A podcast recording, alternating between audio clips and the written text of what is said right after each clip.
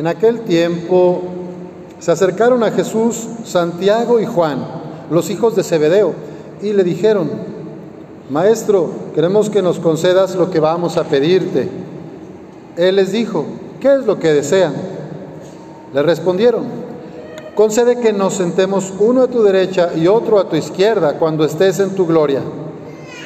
Jesús les replicó, no saben lo que piden. ¿Podrán pasar la prueba que yo voy a pasar y recibir el bautismo con que seré bautizado? Le respondieron, sí podemos. Y Jesús les dijo, ciertamente pasarán la prueba que yo voy a pasar y recibirán el bautismo con que yo seré bautizado. Pero eso de sentarse a mi derecha o a mi izquierda no me toca a mí concederlo. Eso es para quienes está reservado. Cuando los otros diez apóstoles oyeron esto, se indignaron contra Santiago y Juan. Jesús reunió entonces a los doce y les dijo, ya saben que los jefes de las naciones las gobiernan como si fueran sus dueños y los poderosos las oprimen. Pero no debe ser así entre ustedes. Al contrario, el que quiera ser grande entre ustedes, que sea su servidor, y el que quiera ser el primero, que sea el esclavo de todos. Así como el Hijo del Hombre, que no ha venido a que lo sirvan, sino a servir y a dar su vida por la redención de todos. Palabra del Señor. Gloria a ti, Señor Jesús. Podemos tomar asiento para escuchar una reflexión de la palabra.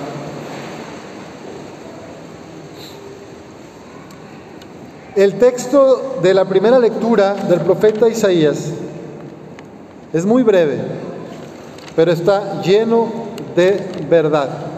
800 años antes de la entrega, de la vida, de la muerte y de la pasión de Cristo, el profeta dice, por las fatigas de su alma verá la luz y se saciará. Con sus sufrimientos justificará a mi siervo a muchos, cargando con los crímenes de ellos. Prolongará sus años y por medio de él prosperarán los designios del Señor.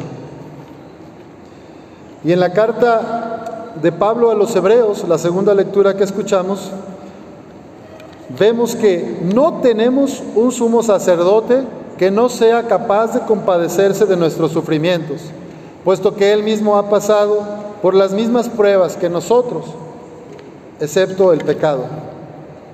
Jesús es verdaderamente hombre.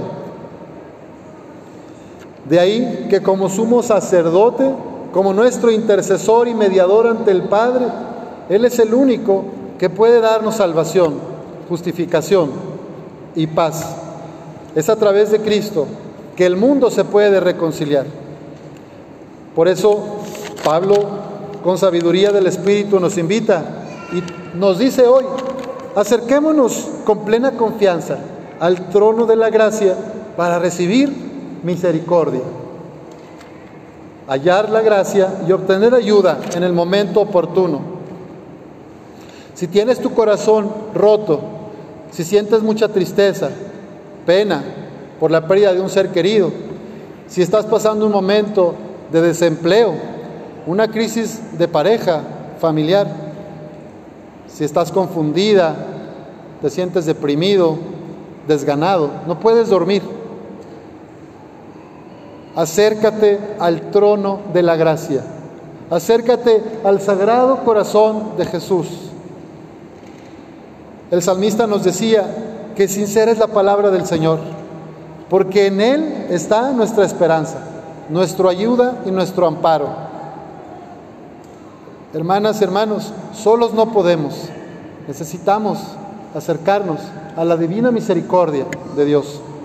Él es fiel nosotros nos alejamos, nosotros a veces nos, desviamos, nos distraemos, corriendo persiguiendo la chuleta, haciendo muchas cosas, a veces nos olvidamos de lo más importante.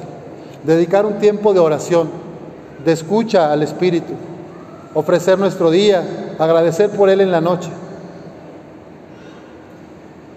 Él nos va a dar siempre lo que sea para nuestro beneficio.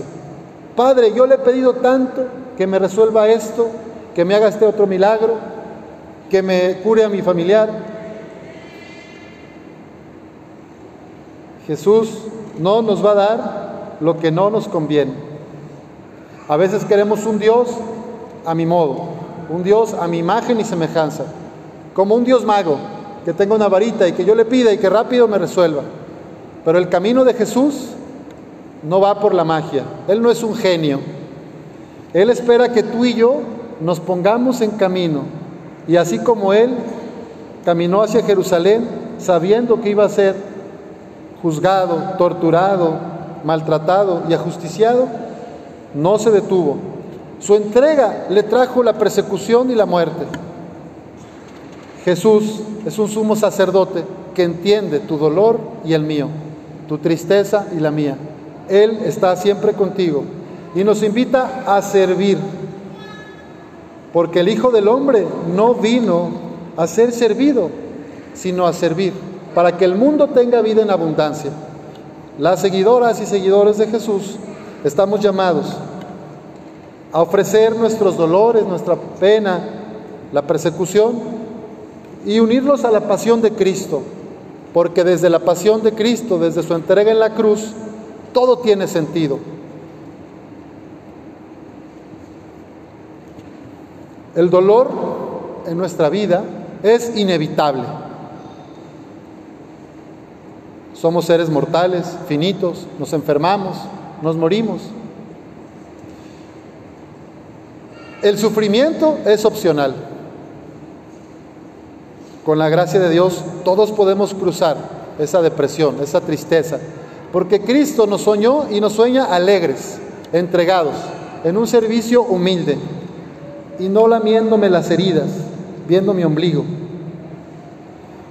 Pidámosle al Señor que nos ayude a salir de la tristeza y la desesperanza que a veces nos oscurece el alma, recordando que tenemos un trono de gracia a donde podemos acercarnos. Él es el buen pastor, nuestra ayuda, nuestro amparo, nuestro consuelo. Pero no solo te cura, no solo me sana por dentro para que yo me sienta bien, sino que lo hace para que yo también vaya con otros a sanar, a liberar, a comprender, a acompañar. La lógica del mundo es la de la opresión y el dominio. Por eso en el Evangelio, después de que Santiago y Juan querían ser importantes y estar a la derecha y a la izquierda de Rey Jesús en su gloria, Jesús llama a los doce y les dice, a ver compadres, creo que no me he explicado bien, o tal vez lo que voy haciendo todavía no lo entienden, pero la felicidad no consiste en el poder, ni en las riquezas, ni en el prestigio, ni en el placer. La felicidad consiste en la entrega de la propia vida para que otros tengan vida en abundancia. El que quiera ser grande entre ustedes, que sea su servidor y el que quiera ser el primero, que sea el esclavo de todos.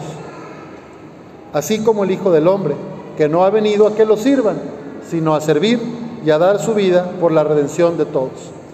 Pidamos a nuestro Señor, a nuestro Padre del cielo, por intercesión de la Virgen Santísima de Guadalupe, que nos ayude a ser servidoras y servidores de la misión de Cristo en el mundo, desde todas las realidades en que nos movemos, la familia, el trabajo, el deporte. En estos procesos pastorales, miren, yo tengo ejemplos muy recientes del reino y de la forma de servir de Jesús. Ayer nada menos, 12 jóvenes de nuestra parroquia, de las tres áreas, estuvieron en una jornada de reforestación, sensibilizándonos sobre el cuidado de la casa común atrás del banco de alimentos de Cáritas. Sembraron 20 árboles, de manera gratuita y voluntaria, sencillamente. Y fue muy bonito para mí escuchar a un papá que acompañó a una de las muchachas, de las hijas, decir cómo a él le daba pues tanta alegría ver a su hija, ¿verdad? Y la hija también pues contenta de que estuviera ahí su padre. En esa sencillez, en esa humildad se entrega la vida. En la madre que todos los días se levanta a hacer el lonche del esposo, el desayuno de los hijos. En el papá que todos los días sale temprano a trabajar y llega tarde, cansado. En esas cosas sencillas está Cristo resucitado entre nosotros. Pidámosle ser hombres y mujeres de paz, de perdón y de esperanza. Que así sea.